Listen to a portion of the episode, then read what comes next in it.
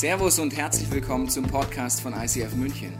Wir wünschen dir in den nächsten Minuten eine spannende Begegnung mit Gott und dabei ganz viel Spaß.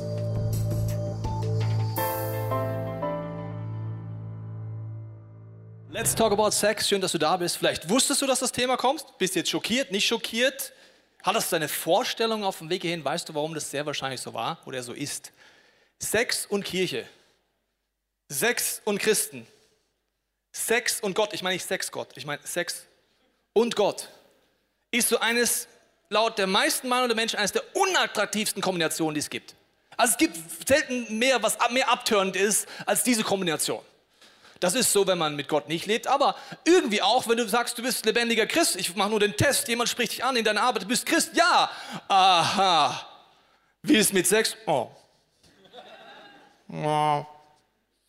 Weiß nicht. Also wenn du tiefer gehst und wenn du dieses Wort Gottes wirklich aufschlägst, ist es eines der attraktivsten und schönsten Dinge, die Gott für dich und für mich vorbereitet hat. Das ist ein bisschen dramatisch, oft beim Christentum so. Also Sex und Geld wirkt nach außen am unattraktivsten. Dahinter ist eine Message, die dein Leben komplett verändern kann, wenn du es willst. Also es gibt zwei falsche Vorstellungen. Das erste ist, dass äh, durch den Glauben, durch Gott es um Moral geht bei Sex wenn du das Wort Gottes aufschlägst, es hat gar nichts mit Moral zu tun, sondern mit einem Lebensstil. Aber man denkt dann, naja, weißt du, es ist halt einfach die Christen und die Kirche ist einfach altbacken, ja, moralisierend, weltfremd, die sind irgendwo stehen geblieben vor ein paar hundert Jahren. Die müsste mal jemand aufklären. Das ist so die Idee, ja, die ganz stark verbreitet ist. Und man denkt, das hat damit zu tun, auch das Gottesbild, weißt du, Gott ist so eine lahme Socke. Verstehst du, der, der findet alles peinlich, was das Wort Sex, also vielleicht in der fünften Klasse im Aufklärungsunterricht, vielleicht kennst du das noch Lehrer sagt erstmal Sex und alle hihihihihi.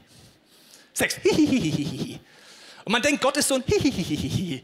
Jemand sagt Sex, oh nein, jetzt reden die über Sex, das kann doch nicht wahr sein. Und das Gottesbild ist ganz tief oft so, dass man denkt, ja, weißt du, Gott ist dann, dann haben zwei Menschen Sex und Gott denkt sich, ich kann da nicht hingucken. Was machen die denn da?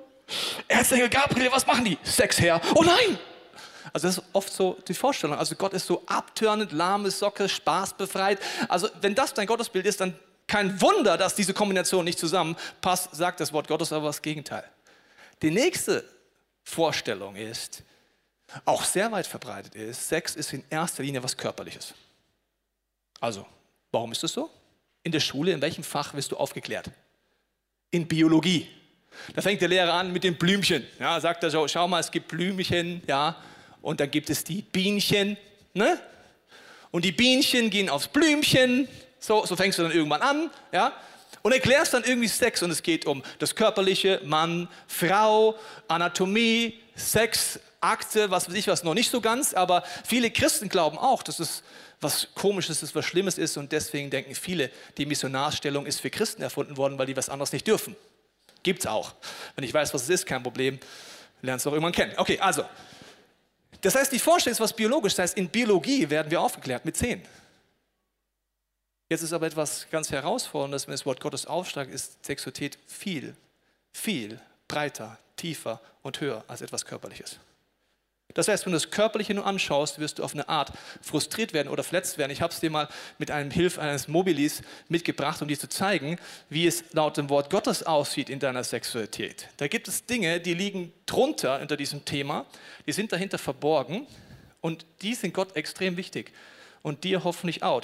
Das eine ist zum Beispiel, fangen wir mal an mit Erotik. Ja? Ganz wichtig, toller Bereich der Sexualität wenn du denkst, Gott hat ein Problem damit, lest das hohe Lied der Liebe. Manche konservativen Theologen wollen das wegreden, aber wie redest du das Berauschen an Brüsten weg? Das ist nicht sexuell gemeint. Ja, was denn sonst? Da steht, ja, da sind tolle Dinge drin. Im Hohelied der Bibel und auch sonst der Bibel. Ich fühle mich als Mann immer verstanden, wenn da steht, berausche dich an den Brüsten deiner Frau, denke ich, Gott hat mich so gemacht. Das ist doch alles in Ordnung. So. Also Erotik ist ganz, ganz wichtig.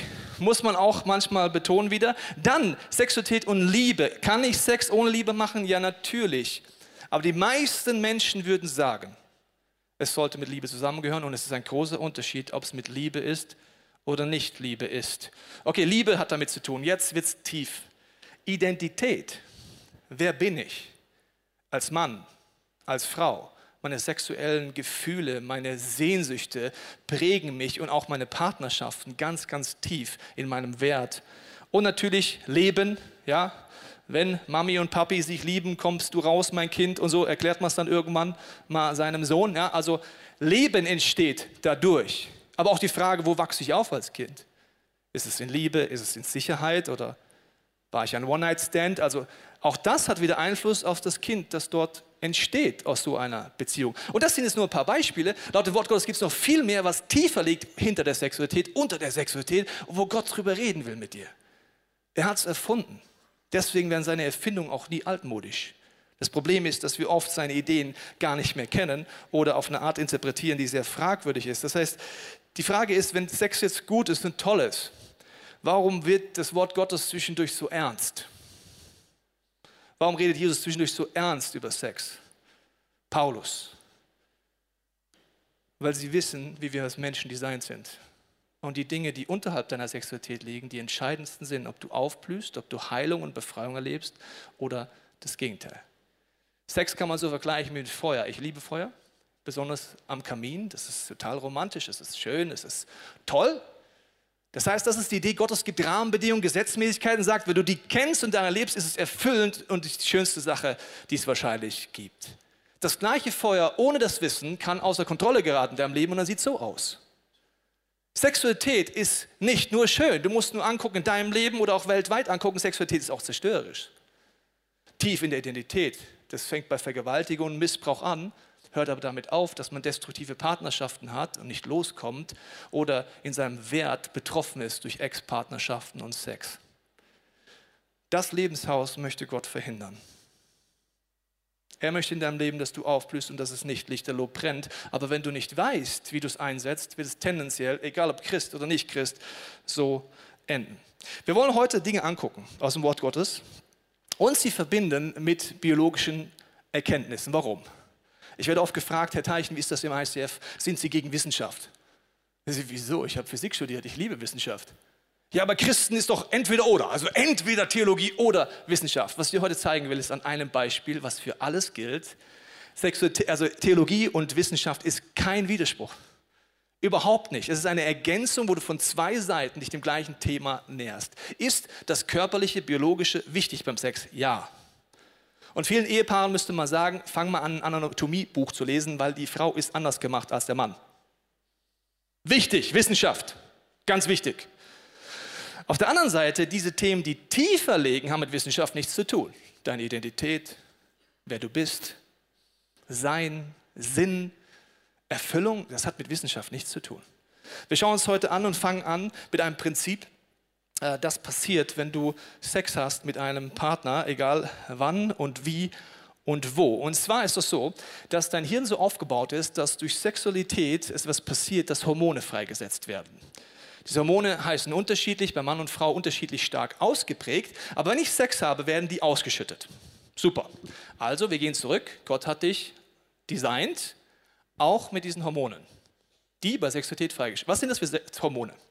Diese Hormone sind Bindungshormone. Also wenn eine Mutter ein Kind kriegt und besonders wenn es stillt, aber auch bereits durch die Geburt werden diese Hormone freigesetzt. Das heißt, die Mutter tut eine übernatürliche, übersinnliche Beziehung und Bindung zu ihrem Kind aufbauen. Das ist ein großer Unterschied, ob es dein Kind ist oder ein Kind.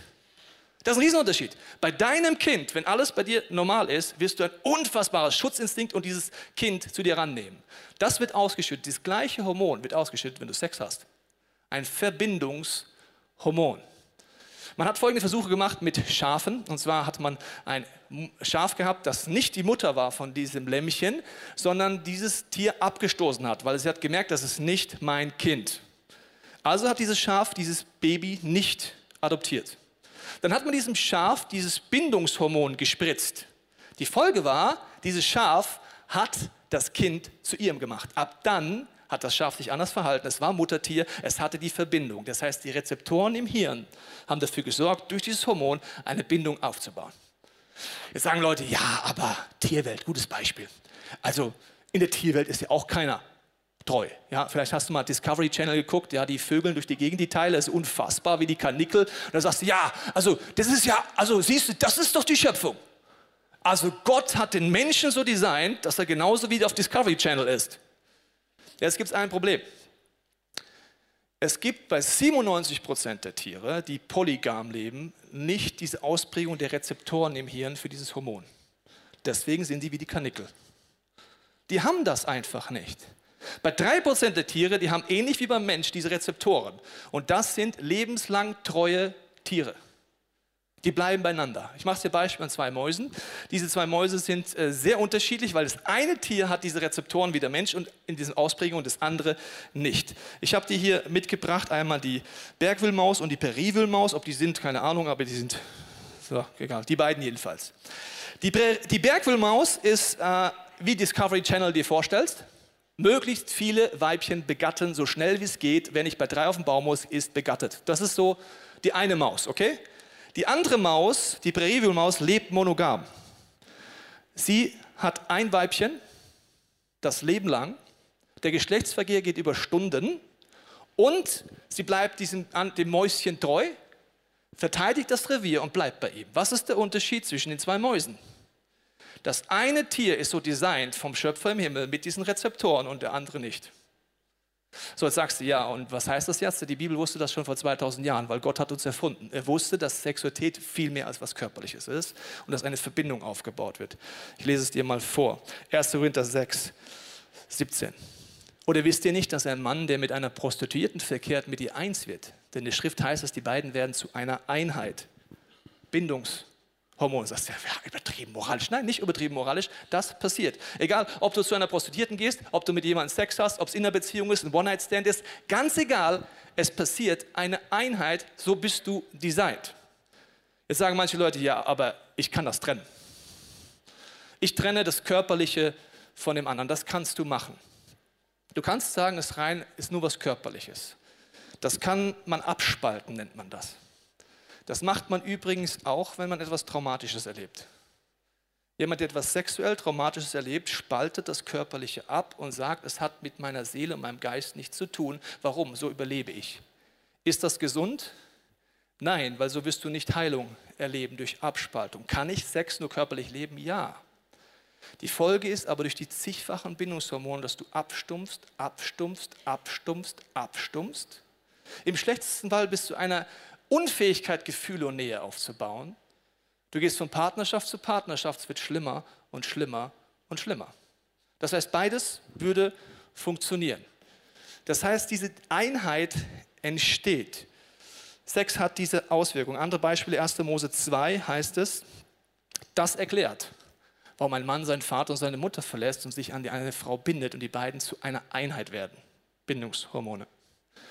Adam und seine Frau waren beide nackt, aber sie schämten sich nicht. Tiefe Intimität und Sex, Gott sei Dank, schon im Paradies. Das freut mich zu hören. Deine Rezeptoren im Hirn funktionieren so, dass wenn du jetzt Sex mit einem Partner hast und der Sex aufhört, dein Hirn eine Fehlermeldung meldet. Achtung, hier ist ein Problem. Das Bindungshormon wird nicht mehr ausgeschüttet. Die Folge ist, dass du, obwohl du vielleicht Ex-Partnerschaften hast, wo du sagst, Gott sei Dank, Ave Maria, die Person ist weg. Trotzdem hast du Liebeskummer. Trotzdem bist du verletzt. Trotzdem trägst du diese Beziehung in die nächste mit, obwohl der neue Mann, die neue Frau damit nichts zu tun hat. Warum? Du bist gebunden. Du bist eins geworden. Je öfter du es machst, desto schwieriger wird das Ganze natürlich. Aber das ist etwas, was tief drin ist. Und das, ist, das was auch noch herausfordernd ist, folgendes. Ich lese das erste biblische Prinzip vor, dann erkläre ich es dir biologisch. 1. Korinther 6, 18 wird es jetzt noch eine Nummer krasser. Lasst euch unter keinen Umständen zu sexueller Unmoral verleiten. Das Wort heißt im Urtext kein Sex außerhalb der Ehe haben. Boah, wird's wieder moralisierend jetzt, gell? Nee, ich erkläre dir kurz dein Design. Was immer ein Mensch für Sünden begehen mag, bei keiner Sünde versündigt er sich so unmittelbar an seinem eigenen Körper wie bei sexueller Unmoral. Hä? Wieso versündige ich meinen eigenen Körper? Jetzt zurück zu deinem Schöpfungsdesign. Was passiert, wenn du Sex hast? Das Bindungshormon wird ausgeschüttet. Dieses Bindungshormon gibt es eine göttliche Erfindung, die ist schlau. Warum? Durch dieses Hormon verändert sich die Verformbarkeit deines Hirns. Warum ist das so? Wenn du einen Partner hast, einen Ehebund eingehst und sagst, ich vertraue der Person, in Klammern, das solltest du vorher wissen, bevor du Sex hast. Warum? Dein Hirn sorgt dafür, dass du dich an die Person anpasst. Eine göttliche Erfindung. Wenn du sagst, du bist 34 und Single, wie soll das werden? Gute Nachricht. Durch dieses Hormon ist es möglich, dass du dich anpassen kannst an einen Partner. Kannst du dich destruktiv anpassen? Ja, leider auch. Du kannst dich an einen destruktiven Partner anpassen, einen untreuen Partner anpassen. Du kannst dich überall anpassen. Das passiert in deinem Hirn. Durch nichts versündigst du dich so sehr an deinem Körper. Warum? Es verändert sich was biologisch bei dir. Es verändert sich etwas. Und das ist jetzt die Herausforderung. Ich habe ein Zitat mitgebracht von einem Neurowissenschaftler, Dr. Michael Merzenich, der hat gesagt, es, also die Verformbarkeit unseres Hirns durch diese Hormone, erklärt unsere Verwundbarkeit, wenn wir uns verlieben. Und warum so viele selbstbewusste junge Männer und Frauen, die sich eine manipulierende, verletzende oder abwehrende Person verlieben, oft das Gefühl für sich selbst verlieren und von Selbstzweifel geplagt werden, von dem es Jahre dauern kann, bis sie sich wieder erholen. Krass, oder? Die Bibel will nicht moralisieren, sondern sie will dir zeigen, wie du gemacht bist. Liebt Gott dich, wenn du es anders machst? Ja. Klagt er dich an? Nein. Darfst du alles so weitermachen? Ja. Das Bild vom Feuer hilft mir. Ich will ein Leben leben, wo ich Gott vertraue und seine Prinzipien höher achte als alles, was mir sonst so eingeflößt wird um mich herum. Okay, also, die Bibel geht davon aus, dass Sex wesentlich mehr als etwas Körperliches ist dass da viel mehr passiert in mir. Dass es nicht was Biologisches ist, was nur ist, sondern dass das Tiefe dahinter das Entscheidende ist. Sie redet von einer Einheit und deswegen in Klammern, vor zwei Wochen habe ich dir gesagt, laut dem Wort Gottes, auf was man bei der Partnerwahl achten sollte. Warum? Verformbarkeit, prägen. Meine Identität wird davon beeinflusst. Es ist nicht egal. Jetzt sagt jemand letztens zu mir, ja Pastor, übertreib mich, es war ein One-Night-Stand. Oktoberfest. Dein Kopf weiß das, deine Hormone nicht. Dein Kopf weiß das, deine Hormone nicht. Spätestens, wenn du in Partnerschaft eingehst, die tief ist, wirst du merken, du bist noch gebunden zum Ex-Partner durch Bilder, durch Szenen und so weiter. Man nennt das das überfüllte Ehebett. In einem Ehebett sollten zwei Partner nackt sein und sich nicht schämen. Aber wenn in meinem Kopf, in meinem Herzen zehn Ex-Frauen sind, wunderst du dich dann, dass deine Sexualität nicht so ganz aufblüht? Es ist ein Prinzip. Ich bin heute nicht gekommen, um dir ein schlechtes Gewissen zu machen, sondern ich bin heute gekommen, um manchen Leuten hier im Raum zu sagen, Gott ist ein Arzt, er ist ein Helfer, er kennt dich und es gibt einen Grund für die Schmerzen in deinem Leben. Und er möchte da mit dir rangehen. Ich möchte zu dem Mobili noch mal tiefer gehen. Und zwar gehen wir noch mal auf Erotik zu, weil da gibt es eine große Missverständnis zwischen einer Erotik, die Gott geschaffen hat, die hoffentlich kreativ ist und mehr als eine Missionarstellung in deinem Leben, aber die nichts mit heutigen Erotikmessen und Erotiksachen zu tun hat. Was dort in Erotik dir entgegenkommt, nennt die Bibel das Wort Lust. Ich lese dir mal ein Zitat von Hiob vor. Der hat Folgendes gesagt. Mit meinen Augen habe ich einen Bund geschlossen. Niemals ein Mädchen mit lüsternen Augen anzuschauen. Das Wort Lust bedeutet, ich gebrauche jemanden dafür, damit es mir gut geht. Ich suche einen Partner, damit ich erfüllt werde. Ich habe Sex, damit ich einen Höhepunkt habe. Das heißt Lust. Das Gegenteil, sagt das Wort Gottes, ist seine Idee zwischen Mann und Frau. Nicht, ich gebrauche jemanden oder sorge, dass er gebraucht wird für meine Gefühle, für meine Erfüllung, sondern das ist ein anderes Prinzip. In 1. Thessaloniker heißt es dazu. Denn dieses Gottes Wille, eure Heiligung, dass ihr euch von der Unzucht, wieder, Sex außerhalb der Ehe, fernhaltet, dass jeder von euch sich ein, sein eigenes Gefäß, das ist eine Übersetzung für Frau, in die Heiligung und Ehrbarkeit zu gewinnen wisse. Nicht in Leidenschaft der Begierde, das ist das Wort Lust, wie die Nationen, die Gott nicht kennen. Gott sagt, Lust führt immer zu Ego, Ego-Sex, Ego-Beziehungen, Ego-One-Night-Stands, Ego-Sachen. Und je stärker du es machst, desto weniger wirst du Menschen ehren. Und Ehren ist viel mehr als die Tür aufhalten oder mal in die Jacke reinhelfen oder was auch immer. Ehren bedeutet, ich nehme mein Gegenüber wahr, ich begegne ihn, ich will wissen, was Gott in diese Person reingelegt, in meine Frau, in meinen Mann, was Gott dort tut und wie ich die Person freisetzen kann. Ehren ist etwas ganz Tiefes, durch die ganze Bibel durch, den anderen höher zu achten als mich selbst. Es heißt, im hebräischen Denken ist es so, die Erfüllung des Partners ist der Höhepunkt des anderen. Die Erfüllung im hebräischen Denken ist der Orgasmus meines Partners und nicht meiner. Ihn ehren, freisetzen. Genau das Gegenteil. Kannst du sagen, kannst du anders machen? Klar kannst du das. Warum fühlst du dich da manchmal gebraucht? Einsam. Keine Nähe. Wodurch kann ich die Lust prägen? Das ist übrigens als Single, fängt das alles an. Ne? All diese Themen kannst du heute als Single angehen oder du wartest auf die Ehe, kannst du probieren. Wird dann doppelt anstrengend. Also all diese Themen kannst du heute angehen. Lust trainiere ich zum Beispiel durch Pornografie. Das ist die Urform von Lust. Um was geht es bei Pornografie? Ich will jetzt eine Erfüllung, ein gutes Gefühl, eine Ablenkung, einen Orgasmus. Das kannst du jahrzehntelang eintrainieren. Und dann ist oft die folgende Vorstellung. Wenn sie nicht so zerstörerisch wäre, wäre sie fast schon lustig. Dann ist die Vorstellung oft unter Christen so, ja weißt du, Pastor, wir haben das verstanden. Wir warten mit dem Sex auf die Ehe. Und dann, bam, schakalala, boom, über Nacht sind wir beide Tiger im Bett, alles total wahnwitzig cool. Jetzt Achtung, du heiratest. Ist deine Identität schon komplett in Jesus hergestellt zu diesem Zeitpunkt? No. Bist du an dem Punkt schon angelangt, dass die göttliche Liebe in deinem Punkt Leben im Vordergrund ist oder ist das Ego im Vordergrund? Weiß nicht. Hast du trainiert, das Lustprinzip oder davon frei zu sein. Als Single kannst du eintrainieren. Wenn du einen anderen Mann, eine andere Frau siehst, siehst du als potenzielle Möglichkeit, entweder Sex zu haben oder nicht einsam zu sein. Das ist das Lustprinzip. Hast du das über Nacht weg? Boah, wir haben geheiratet. Jetzt bin ich irgendwie so frei. Nein. 0,0. Du nimmst all das mit in deine Ehe und dann kommt es dummerweise raus. Oder schönerweise. Ja? All diese Bereiche nimmst du mit in deine Beziehung. Das heißt, als Single, wenn du sagst, was kann ich heute machen, du kannst den Lifestyle heute anfangen zu leben, da an die Wurzeln zu gehen. Schauen wir uns gleich genauer an, was das bedeuten kann. Was ist jetzt die größte Form der Ehre? Laut der Bibel ist es, einen Bund einzugehen. Drum prüfe, wer sich ewig bindet. Warum? Du bindest dich wirklich an eine Person, sexuell, seelisch, geistlich. Ist die Person vertrauenswürdig? Weiß sie, wie er gemeinsam zu Gott geht und an die Wurzeln geht? Super gute Idee. Wenn nicht, die Ehe allein ist nicht der Punkt.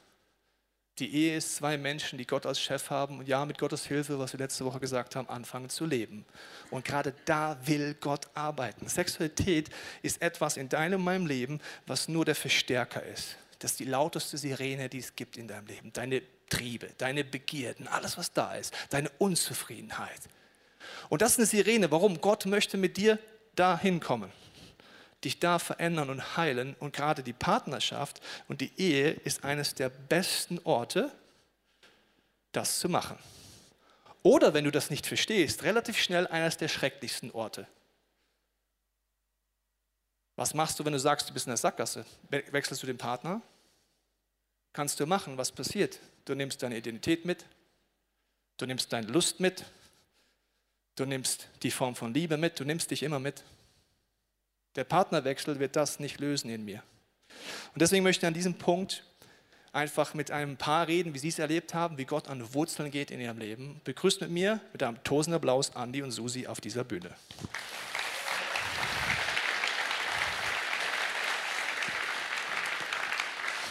Nehmt Platz, ihr Lieben. Vielen Dank, dass ihr euch bereit erklebt, bereit klebt, passt schon zum Thema Hormon, aber bereit erklärt habt, darüber zu reden. Ihr wart 17 bzw. 18, als die Beziehung begonnen ist, also vor zwei Jahren. nee, Spaß. Und äh, habt dann angefangen, das auch zu leben, auch äh, war zusammen. Äh, Susi, du kannst Jesus damals noch nicht. Andi, du kanntest zwar Jesus in dem Sinne, weil du christlich aufgewachsen bist, aber hattest keine Ahnung, von einem Lebensstil, der wirklich zur Veränderung führt. Wie habt ihr es am Anfang eurer Beziehung erlebt? Ja, du hast ja erzählt, wir sind sehr jung zusammengekommen. Wir sind dann auch noch sehr schnell zusammengezogen. Wir haben uns nicht viel Gedanken gemacht über gute Ideen oder genau, wir haben viele Sachen für normal genommen. Meine Sexualität war auch sehr geprägt von Pornografie. Wie du vorher erzählt hast, war das genau sehr egozentrisch. Wie war es bei dir? Bei mir war das so, dass ich, bevor ich mit dem Andi zusammengekommen bin, hatte ich Vorbeziehungen und dieses Bindungshormon, dass man ein Fleisch wird, das war mir vorher überhaupt nicht bewusst. Und so bin ich äh, in die Beziehung mit dem Andi gestartet und konnte mich ihm überhaupt nicht öffnen. Ähm, äh, ein Punkt war, dass mein Ex-Freund mir untreu war und ich war dermaßen eifersüchtig und das hatte mit dem Andi überhaupt nichts zu tun. Aber das hat mich geprägt, die Situation hat mich geprägt. Und ja, so hatte ich damit einen Riesenkampf und wusste gar nicht damit umzugehen. Das ist dir heute bewusst? Wenn wir in der Situation sind, merken wir zum Beispiel, okay, irgendwie klappt das nicht, es ist nicht so erfüllend, Sexualität ist nicht so toll. Oft machen wir dann Rückschluss und sagen, ja gut, Partner falsch, neuer Partner. Weil wir gar nicht wissen, dass jetzt Gott an die Wurzel gehen möchte. Wie war das bei euch? Der nächste Schritt war, du hast Jesus kennengelernt, gewaltige Situation, hast dich taufen lassen. Ihr habt irgendwie den Wunsch gehabt zu heiraten. Und ich habe vorhin gesagt, durch eine Taufe oder durch die Heirat verändert sich das Mobile ja nicht, sondern ich nehme die Person ja immer noch mit, die ich bin. Wie war das bei euch? Ja, grundsätzlich fand ich unsere Ehe schon super und auch unseren Sex super. Aber gerade im Rückspiegel betrachtet ähm, waren wir sehr unfrei. Wir kannten die Wünsche nicht voneinander. Ähm, wir waren sehr in Scham belastet, Kommunikation war sehr schwierig, wir sind sehr konfliktfreudig. Und das Ganze hat seinen Höhepunkt gefunden, wo wir den Noah bekommen haben, unser erstes Kind, oder wir haben ein Kind, den Noah. Und äh, ja, wir sind, der Noah war erstes Jahr ein Schreikind, der hat uns wirklich an, an die Grenzen gebracht, wir haben die Nächte nicht geschlafen und jede Kleinigkeit war dann auf einmal ein Problem, was nicht mehr nur ein kleines Problem war, sondern wir waren an dem Punkt, wo wir gesagt haben, wir können nicht mehr und wir machen so auch nicht mehr weiter. Und wir hatten einen Moment, wo wir wirklich auf die Knie gegangen sind und gesagt haben und Jesus um Vergebung gebeten haben und ihn um Hilfe gebeten haben, wie er unsere Ehe eigentlich sieht. Ihr wart also in einer absoluten Sackgasse, hoffnungslos.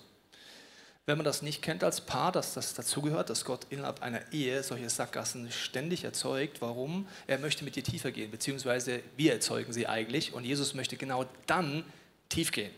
Ähm, bei euch war das ja so, dass ihr euch das nicht bewusst war, aber ihr habt Jesus eingeladen gebetet, hoffnungslos, auf die Knie gegangen. Jesus fängt dann an zu handeln. Wie war das?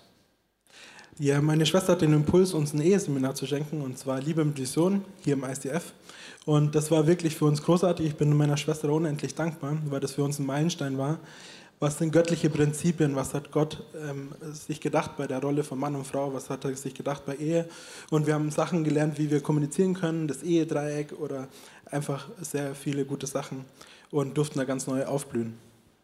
Das war ein Schritt. Der nächste Schritt war dann Small Group neu zu erleben oder auch Skid Free. Wie, inwiefern ist das wichtig? Wir haben ja gesagt, an die Wurzeln gehen. Ja, also das ist ja das Entscheidende. Genau, ich habe eine Männer-Small Group kennengelernt, was großartig war, einfach ein Rahmen, wo ich ehrlich werden konnte, wo ich mit anderen Männern die gleichen Themen teilen konnte, wo wir wirklich Sachen angehen konnten. Und auch dann das Get Free, was eine totale Befreiung zum Beispiel im Thema Pornografie war, wo ich wirklich erleben durfte, wie Jesus mich ähm, da wirklich Wurzeln zieht und mich freisetzt.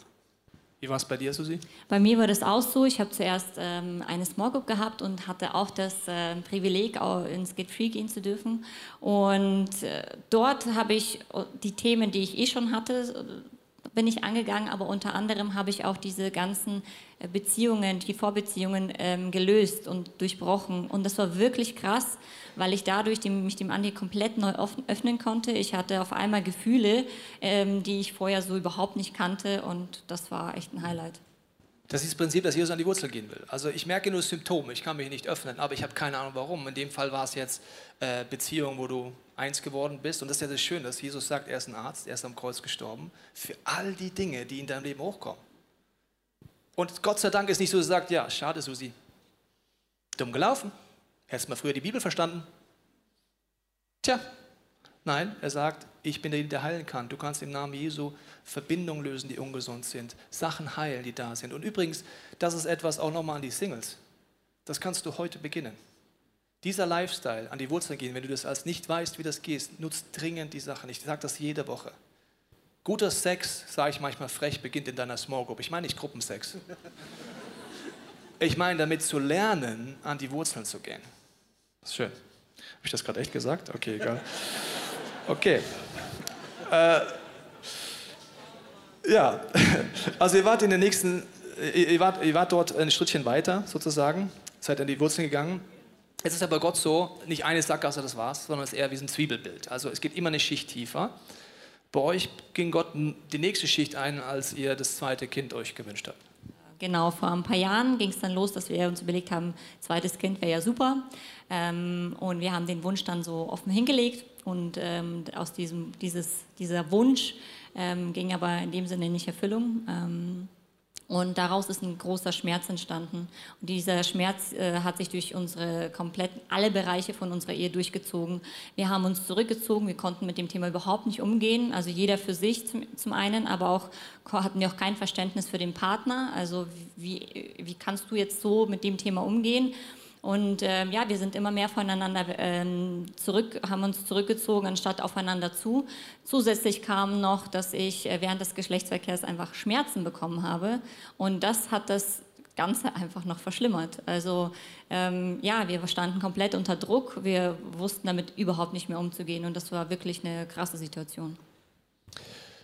Jesus hat ja den Wunsch, Dinge aufzudecken. Das sind jetzt auch wieder Sachen aus dem Rückspiegel, die du erzählst. In dem Moment ist auch wieder das Symptom. Nächste Sackgasse wir haben Schmerzen, es ist nicht erfüllend, ähm, wir fühlen uns beide einsam. So, und jetzt kommt ein krasses Prinzip.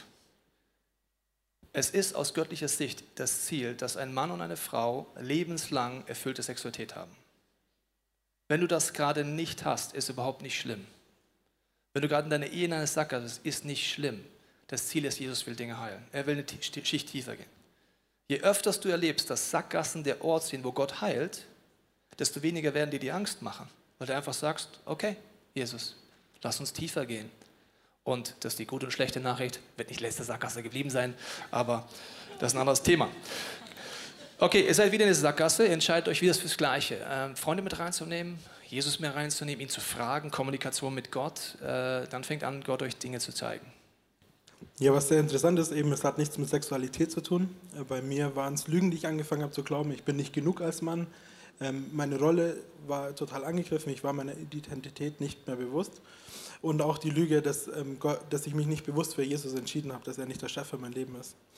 Und wir konnten das dann durchbrechen an den Tag. Ich habe mich taufen lassen, ich habe das Neue angenommen, ich habe Verantwortung genommen als Ehemann, ich habe Verantwortung genommen als Vater und durfte ganz neue, bewusste Entscheidungen treffen. Also Jesus geht an die Identität ran, bei dir ja auch auf eine andere Art. Genau, interessanterweise war es bei mir auch Identitätsthema und nicht jetzt Sexualität an sich. Und zwar war das so, dass ich ein Bild gesehen habe von einem Schatten, einem männlichen Schatten, der mich bedrohte und gesagt hat, du wirst es niemals schaffen, ich werde immer über dir stehen. Und in dem Moment ist mir eingefallen, dass meine Eltern mir mal erzählt haben, sie haben am Anfang gedacht, ich hätte ein Junge werden sollen. Und als ich auf die Welt kam, hatten sie noch nicht mal einen Namen. Also das war so äh, spannend. Also grundsätzlich war ich ja auch ein Wunschkind. Also gar keine Frage. Aber dieser Satz hat in mir äh, was ausgelöst. Und zwar ich, war ich identitätslos. Ich wusste nicht, wer bin ich? Bin ich, bin ich als Frau gewollt? Gott, was hattest du eigentlich für einen Plan? Äh, meinst du es gut mit mir? Und mit der Frage bin ich zu Jesus gegangen und er hatte eine ganz klare Antwort für mich. Und zwar hat er mir ein Bild gezeigt, wie er mich geformt hat in dem Leib meiner Mutter und zwar bewusst als Mädchen. Und es hat so viel äh, in meiner Identität geheilt, ähm, weil er zu mir zugesprochen hat und gesagt hat, hey, ich habe dich gemacht und zwar bewusst als Mädchen und ich habe dich so gewollt und äh, ich freue mich über dich. Und, und so wunderschön. und, und der andere Punkt war, dass ich äh, dann auch gemerkt habe, dass ähm, ich äh, geprägt war durch dieses Bild, dass Sexualität etwas Schlechtes ist. Und ich habe mich dann ziemlich schnell auch sehr billig gefühlt. Und das habe ich aber auch ähm, im Gebet lösen dürfen und habe da eine ganz neue Freiheit erlebt. Und ja, das ist toll. Sexualität ist wie ein Verstärker, habe ich gesagt. Es ist wie eine laute Sirene, die einfach angeht. Wenn ich weiß, wie ich mit Gottes Hilfe an die Wurzel gehe, erlebe ich jedes Mal Freiheit, Heilung, Veränderung. Wenn nicht, tue ich Schluss, Schlüsse ziehen. Zum Beispiel, ich fühle mich nicht als Frau. Ich fühle mich nicht als Mann. Und dann tue ich Schlüsse ziehen und mein Verhalten ändern, anstatt zu sagen, Jesus, ich vertraue dir, ich schlage das Wort Gottes aus. Und wenn du sagst, dein Ziel ist es, erfüllte Sexualität in einer heterosexuellen Ehe, sage ich einfach, okay, was hindert mich? Gott, verändere mich, heil mich. Wenn nicht, ihr dann Schlussfolgerungen ziehen. Also das war bei euch so der Fall. Wie würdet ihr denn jetzt heute sagen, was hat sich denn unter anderem dadurch geändert? Also zum einen äh, habe ich ja vorhin erzählt, dass ich ja krasse Schmerzen hatte. Die waren seitdem weg. Also das war ein Riesenwunder für, für uns. Ähm, der andere Punkt war, dass Gott einen Heilungsprozess in uns gestartet hat mit diesem Thema Kinderwunsch. Ähm, wir haben ihm ganz neu diesen, diesen Wunsch hingelegt und ähm, ja, ohne zu wissen, ob wir ihn jemals wieder zurückbekommen, haben wir ihm gesagt, hey, wir vertrauen dir ganz neu, dass du den besten Plan für unser Leben hast. Und der dritte Punkt, wir durften lernen, dass Sexualität in erster Linie ein, ähm, ja, ein sinnliches Erleben und äh, Genießen ist und keine Produktionsstätte. Ja, für uns ist Coaching ganz normal geworden. Wir ähm, können Gott immer vertrauen, dass wenn, wenn wir an so Punkte kommen, wo wir nicht weiter wissen, dass wir ins Gebet gehen, Freunde mit reinnehmen, ehrlich werden und wo uns Gott wirklich eine neue Dimension führt ähm, von Freiheit, aber auch wo wir ganz neu in unserer Ehe aufblühen können. Was ich an euch beiden jedes Mal wieder sehe, ist, äh, ihr habt in eurem Leben entschieden, dass Jesus der Chef in eurem Leben ist. Ihr habt euch entschieden, sein Wort zu suchen. Ihr habt euch entschieden, ihm mehr zu vertrauen als alles andere. Und wenn ich euer Leben heute mitkriege, ist es für mich ein großes Zeugnis, dass Jesus dieser Arzt ist. Vielen Dank, dass ihr so ehrlich hier auf dieser Bühne und so tief erzählt habt. Das ist euer Applaus.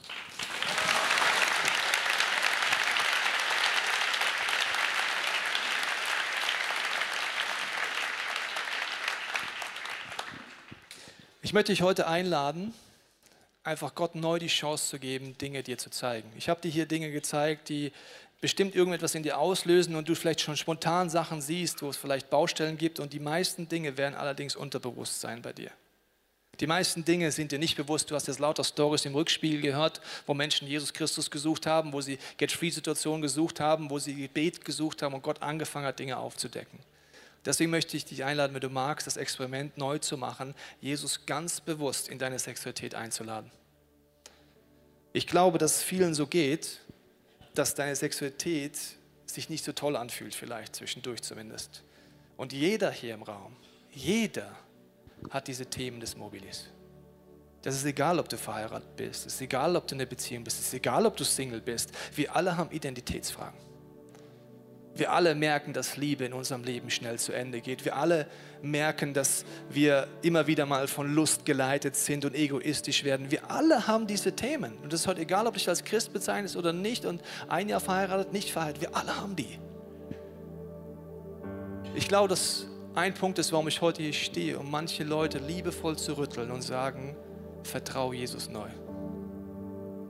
Nimm ihn rein in deine Sackgasse. Egal wie viele Jahre du dich schon auffällst, weil du vielleicht nicht weißt, wie das geht. Fang an, heute diesen Schritt zu gehen, Jesus einzulassen in seinen Zerbruch. Und wir alle haben unsere Identität so viel Luft nach oben, was heißt, geheilt, befreit und wiederhergestellt zu werden. Gott möchte auch deine Sexualität dazu gebrauchen, wie alles in deinem Leben. Wenn du magst, bete das mit mir gemeinsam. Jesus, ich danke dir, dass du ein Arzt bist, dass du mich nicht anklagst dass ich in deiner Gegenwart aufhören darf, mich zu verteidigen. Du siehst meine Verwirrtheit oft, siehst meine Kämpfe. Aber ich habe heute neu entdeckt, Jesus, ich will dich heute neu einladen in meine Sexualität. Und damit in meine Identität, in meine Erotik, in mein Liebesleben meine Beziehung. Und ich bete, Jesus, dass du als der Heiler jetzt mein Herz nimmst. Du siehst die Spuren von Beziehungen, von Sehnsüchten. Und ich lade dich ein in der Stille, jetzt Jesus das zu sagen, wo du dich gerade in einer Sackgasse fühlst. So wie Susi und, und Andi auf die Knie gegangen sind und gesagt, Jesus, wir wissen nicht weiter. Wo weißt du gerade nicht weiter? Und wo möchtest du Jesus heute einladen? Lass uns das in der Stille tun.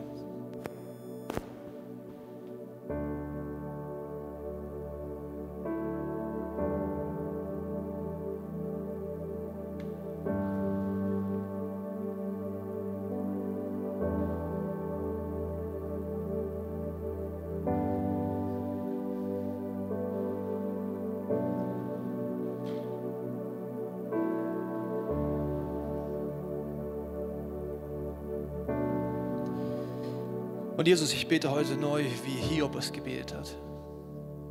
Ich schließe einen Bund mit meinen Augen, das andere Geschlecht nicht lüstern anzuschauen, es nicht zu gebrauchen, sondern ich will eine Person werden, Jesus, die Menschen ehrt.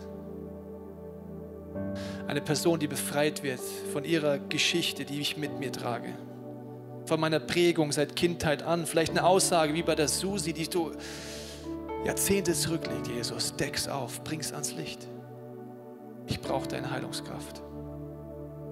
Heiliger Geist, komm jetzt in diesen Raum, komm zu jedem nach Hause, der es am Fernseher anschaut oder in den Locations. Komm mit deiner Heilungskraft und mit deiner Hoffnungskraft. Und ich spreche es dir zu, Gott liebt dich, er klagt dich nicht an, aber er hat die Lösung. Danke, Jesus, dass du für mich am Kreuz gestorben bist. Ich danke dir für deine Liebe, deine Auferstehungskraft und ich brauche sie dringend in meiner Sexualität. Ich bete für jedes Ehepaar, das gerade frustriert ist. Ich bete euch, segne euch mit der Perspektive, dass ihr Jesus sucht, so sehr wie noch nie in eurem Leben. Ich segne jeden Single, dass du heute anfängst, die Voraussetzungen zu schaffen für eine erfüllte Sexualität, in dem du diesen Lebensstil lebst. Ich danke dir, Jesus, für diese Zeit, die jetzt noch vor uns liegt. Amen. Wir hoffen, dass dir diese Predigt weitergeholfen hat. Wenn du Fragen hast, kannst du gerne an info at icf-moenchen.de mailen und weitere Informationen findest du auf unserer Homepage unter www.icf-moenchen.de.